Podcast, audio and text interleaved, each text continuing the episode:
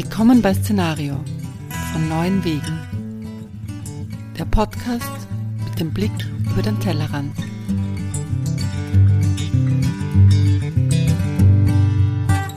Heute bin ich beim Radio Orange in Wien zu Gast. Das hat einen ganz besonderen Grund, der wird sich nachher erhellen. Neben mir sitzt Ramin und mir gegenüber sitzt Pavel Kaminski.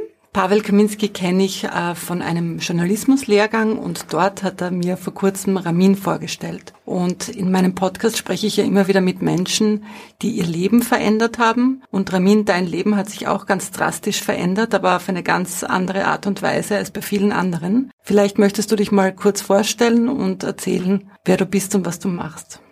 Zuerst äh, vielen herzlichen Dank, dass äh, Sie mich hier eingeladen haben. Mein Name ist Ramin Siavash. Ich bin in Afghanistan im Krieg geboren.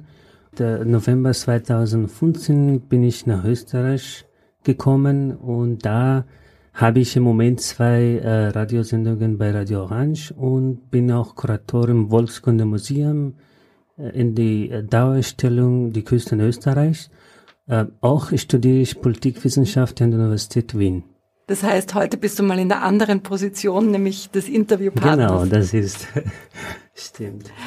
Wie ist es dazu gekommen, dass du, sobald du in Österreich warst, bei Radio Orange angefangen hast? Also, als ich neu in Österreich war, äh, hatte ich überhaupt keinen Kontakt mit äh, Menschen hier, weil ich ganz alleine habe ich angefangen im Flüchtlingsquartier äh, Englisch zu unterrichten für Flüchtlinge, die nicht äh, Deutsch lernen könnten wegen die Buchstaben. Deswegen habe ich angefangen, ein bisschen zu helfen. Und so habe ich äh, neue Menschen oder neue Freunde kennengelernt. Und durch diese Freunde bin ich äh, in eine Konferenz, eine internationale Konferenz, internationale Bürgermeisterkonferenz in Wien eingeladen als afghaner Journalist. Und dort habe ich äh, Journalistenfreunde gefragt, wie kann ich in ein Journalismusbüro arbeiten, wo ich meine äh, Aktivitäten, das ich in Afghanistan gemacht habe, weitermachen kann. Und da bin ich bei ähm, Frau äh, Ladinsa von ORF, äh, war ich damals befreundet, ganz neu. Und sie hat mich geholfen, dass ich äh, zu Radio Orange komme und hier mit Herrn Kaminski habe ich äh, mich getroffen und am ersten Tag habe ich angefangen, meine Sendungen Ideen zu geben und da habe ich bald angefangen, hier weiterzuarbeiten. Jetzt weiß ja jeder von uns, wie schwierig es ist, im Erwachsenenalter eine neue Sprache zu lernen und dass das oft nicht so schnell geht. Wie hast du es geschafft, in dieser Zeit, seit du hier bist, äh, so gut Deutsch zu lernen? Wo hast du das gemacht und wie hast du es gemacht? Ich konnte gar nicht Deutsch, ich konnte nur Englisch unterwegs und hier in Österreich äh, lange hier habe ich äh, Englisch geredet und kommuniziert mit Leuten da habe ich auch Freunde kennengelernt.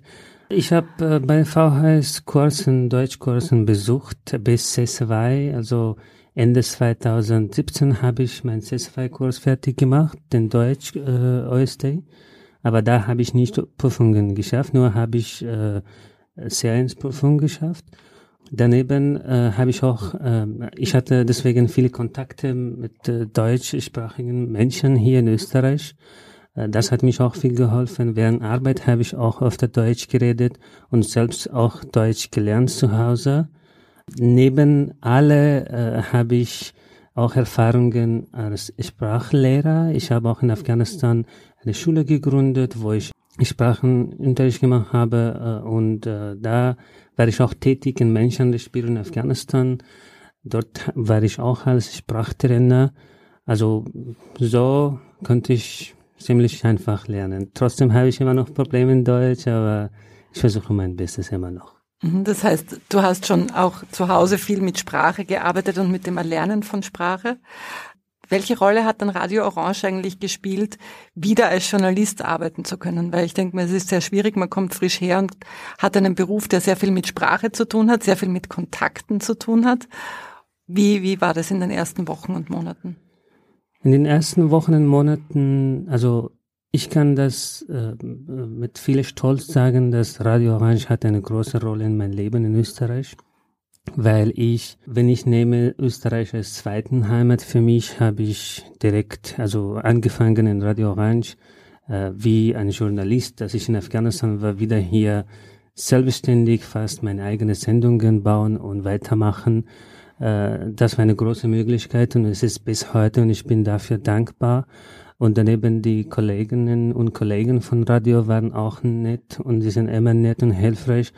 Deswegen äh, hat eine große Rolle in meinem Leben und so habe ich auch durch diese äh, freundliche Gespräche mit Kolleginnen äh, habe ich Deutsch gelernt und habe mein Deutsch verbessert immer äh, und auch mit die Kontakten, weil als ein Asylwerber hatte ich gar nicht in Österreich und ich war nur Asylwerber und war ich im Flüchtlingsheim. Aber als ich beim Radio Arbeit angefangen, da war ich nicht mehr Asylwerber, sondern war ich Journalist. Und durch diese Titel, dass ich auch in Afghanistan hatte, hatte ich, also habe ich eine große Möglichkeit bekommen, dass irgendwo in einer Veranstaltung, wenn ich dort war, war ich nicht mehr Asylwerber, sondern war ich Journalist von Radio Orange und da haben Leute mich nicht in der Auge als Asylwerber gesehen, sondern als Journalist und das hat mich geholfen, auch weiter in äh, Kontakt zu kommen mit den Leuten, die überhaupt keine Asylwerber mögen. Äh, das war eine große Rolle und ja, da kann ich so sagen. Jetzt hast du vorhin erwähnt, du hast anderen Flüchtlingen und Asylwerbern geholfen, zum Beispiel Englisch zu lernen. Das heißt, du hast dich engagiert, du hast Anschluss gefunden, du hast österreichische Freunde. Äh, vielen anderen Asylwerbern geht es da schlechter. Die haben Probleme, Leute kennenzulernen, so wie du auch angesprochen hast, weil es ja Leute gibt, die keine, wie du sagst, Asylwerber mögen. Wie sehr versuchst du da in deiner Community den Leuten zu helfen und wo sind da die Hürden? Falls Sie Probleme haben, Sie äh, kommen, Sie wenden sich an mich und dann werden wir uns treffen irgendwo oder telefonieren, eine Lösung zu finden für eine Probleme, das Sie haben. Daneben äh, bin ich immer, immer noch gerne offen für die Leute, die Probleme haben, zum Beispiel mit Übersetzen auf die Sprache, weil sie Probleme beim äh, ein Büro haben, die dort hingehen muss, aber sie können nicht erhalten auf Deutsch. Da bin ich gerne, wenn ich Zeit habe, bin ich gerne dabei. Äh, und durch meine Sendung habe ich auch viele geholfen, zum Beispiel manche, die Probleme hatten äh, und die könnten nicht Deutschkurs finden, also gratis Deutschkurs finden, habe ich ihnen in meiner Sendung interviewt. Und da habe ich diese Interview für die Leute, die nehmen wir Behörde von NGOs, die Deutschkurs bieten könnten, weitergeleitet. Und sie haben irgendwie meisten geholfen. Daneben auch mit die äh, sozial äh, als Sozialaktivist versuche ich manche Flüchtlinge, die äh, gar nichts zu tun haben, ich nehme ihnen mit in Veranstaltungen, damit sie neue Leute kennenlernen. Ich bringe diese Leute in Kontakt mit anderen Österreicherinnen und Österreichern oder auch NGOs. Dann habe ich auch viele äh, Freunde, seit ich in Österreich bin, die Künstlerinnen sind, Künstler oder im Museum oder in verschiedenen Bereichen arbeiten. Dann lerne ich für diese, diese Gruppe, für diese Freunde äh, kennen und da können sie irgendwie in Kontakt bleiben. Das, was ich mache. Du bist aber nach wie vor Asylwerber.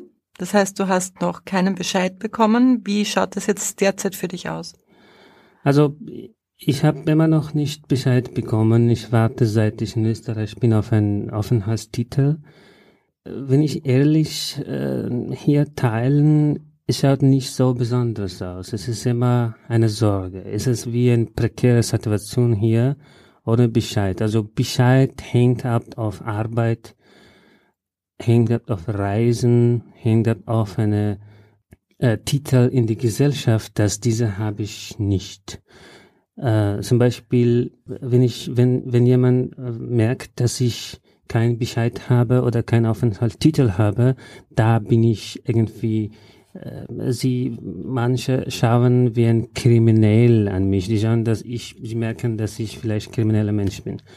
Äh, dass ich keine Arbeit habe, ist es auch ein, ein, ein Problem in Österreich. Wir alle wissen, dass äh, viele wollen nicht die Flüchtlinge hier kommen, weil das habe ich auch direkt bekommen, dass viele auch ein paar äh, Menschen, die äh, ganz gut gebildet sind, sie haben mir gesagt, dass deine Erwartungen in Österreich ist, dass du hier gratis Essen bekommst, gratis Schlafplatz bekommst oder gratis Möglichkeiten nutzen und äh, deswegen bist du nach Österreich gekommen. Ich darf nicht arbeiten, damit ich zeigen kann, dass nein, das ist nicht so. Und da bin ich in Österreich, weil mein Leben in Gefahr war in Afghanistan. Ich konnte nicht dort bleiben. Du hast erzählt, du konntest deinen Beruf in Afghanistan nicht mehr ausüben. Äh, was kannst du erzählen darüber, was du eigentlich in Afghanistan gemacht hast und was es dir dann unmöglich gemacht hat, äh, dort weiterzuleben und vor allem zu arbeiten? Also in Afghanistan, äh, das Leben in Afghanistan ist ganz anders. Wir können das nicht vergleichen mit Österreich oder mit einem europäisches Land. Afghaninnen erfahren seit fast 40 Jahren Krieg und als ich am Anfang gesagt habe, dass ich in Krieg geboren, also das ist so ein Land und dort funktioniert nicht alles genauso ähm, äh, wie in Österreich funktioniert. Ich nehme Österreich Beispiel, weil ich in Österreich wohne im Moment. Ja, also vielleicht möchtest du einmal kurz erzählen, wie dein Lebensweg in Afghanistan war. Äh, mein Lebensweg in Afghanistan habe ich private Kursen besucht, äh, habe ich zwölf Jahre Schule besucht, äh, Universitäten, Journalismus und Business Administration und IT habe ich gelernt, Computerprogrammen. Äh, mit Menschenrechtbüro in Afghanistan habe ich als Sprachlehrer gearbeitet, äh, habe ich eigene Schule von mir gegründet und auch ein Logistikfirma gemeinsam mit den Studienkollegen von mir haben wir gegründet. Äh, nach ein paar Semester habe ich angefangen als Journalist beim Radio äh, zu arbeiten. Ähm, dann hatte ich eine Sendung, äh, die Rolle Frauen in die Gesellschaft. Das habe ich gearbeitet, war ich Moderator und das war eine politische Sendung und auch Producer für diese Sendung. Und habe ich später, Ende 2014, äh, eine Schule für die ungebildete Frauen in Afghanistan gegründet. Mein Ziel von dieser Schule war, dass ich ähm, Frauen, die im Taliban-Regime gar nicht gelernt haben und sie dürfen nicht in der Schule und Universitäten gehen, Bildung beibringen, damit sie weiterentwickeln können, damit sie in die Schulen gehen, damit sie Universitäten besuchen können und auch damit sie ihre Kinder einfach gut aufwachsen. Das heißt, du hast versucht, mithilfe deiner Radiosendung und der Schule, die du gegründet hast, äh, du hast versucht, Frauen zu helfen und Frauen auszubilden. Welche Reaktionen hat es da in deinem Umfeld darauf gegeben? Reaktionen sind in Afghanistan immer negativ. Äh, seit diesen 40 Jahren sind immer negativ. Frauen dürfen nicht mit Männern reden, Männer dürfen nicht mit Frauen reden.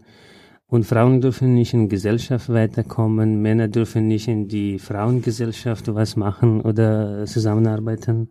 Und falls was, falls ich als Mann in Afghanistan etwas für die Frauen machen will, das bedeutet nicht, dass ich äh, für die für die Gesellschaft bedeutet das nicht, dass ich ehrlich arbeiten, weiterarbeiten will, sondern dass ich ein selbst ein, ein großes Ziel habe und ein schmutziges Ziel habe. Zum Beispiel, das bedeutet, wenn ich was für Frauen machen möchte, das bedeutet, dass ich diese Frauen nützen möchte. Und das ist eine Seite, was Gesellschaft sieht. Aber Gesellschaft sieht nicht das positive Seite, dass ich die ungebildete Frauen Bildung bringe, damit sie weiter Afghanistan entwickeln, weiter Afghanistan bauen, weiter ihre Kinder auch gut aufpassen. Und andererseits, dass sie denken, dass ich gegen Islam arbeite, weil Afghanistan Islamist, Islamic Republic ist. Also 98 Prozent sind Muslimen, ist ein islamisches Land. Deswegen ist immer Problematik und äh, produziert anstatt gute Sachen Problem. Wann war dann der Punkt, wo du gesagt hast, ich muss weg, es ist zu gefährlich? Äh, wegen dieser Aktivitäten, was ich in Afghanistan hatte. Deswegen äh, musste ich plötzlich ungeplant Afghanistan verlassen und ein sicheres Land suchen, dass ich endlich nach Österreich gekommen bin. Kannst du oder möchtest du sagen, wie, wie die Route war? Welchen Weg bist du gegangen? Ich bin aus Afghanistan nach der Türkei geflogen, von der Türkei nach äh, Athen gekommen und von Athen so weiter mit einer äh, eine große Welle von Flüchtlingen. Gemeinsam sind wir mit Bussen, Zug und so weiter nach Österreich angekommen. Und war das so wie bei einigen anderen ein Zufall, dass du dann in Österreich gelandet bist? Das war natürlich ein Zufall. Ich hatte kein Ziel, ein besonderes Land in meinem Kopf, weil ich so weitergeleitet bin. Dort war ähm, äh, Leute, also Mitarbeiterinnen und Mitarbeiter, die uns Weg gezeigt haben und ich war nicht alleine, einzige Person, sondern wir waren über 10.000 Menschen. Welche Vorstellung hast du eigentlich von, von Europa immer gehabt, also wie du noch in Afghanistan warst und wie anders ist es jetzt für dich?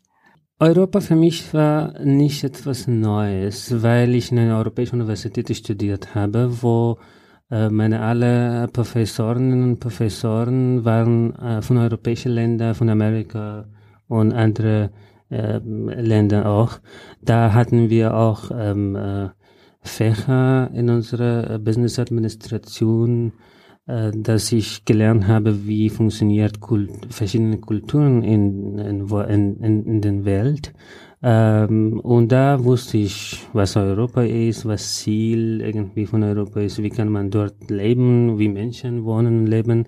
Für mich Europa war ein entwickelndes Land, wo man frei leben kann, wo man frei reden kann, wo man eine Sicherheit hat, wo man mit Frauen normal reden kann als ein Mann und auch Frauen mit Männern können einfach normal reden, wo äh, Kinder haben Recht, wo Jungen haben Recht und wo Lehrer, Journalisten alle haben eigene Recht und das ist ein also sozusagen kann ich auch sagen, dass Europa für mich war, wie Wien ist ein Rechtsstaat und Europa für mich hat auch ein Recht, Rechtsstaat oder Rechtsland, kann man sagen, sowas.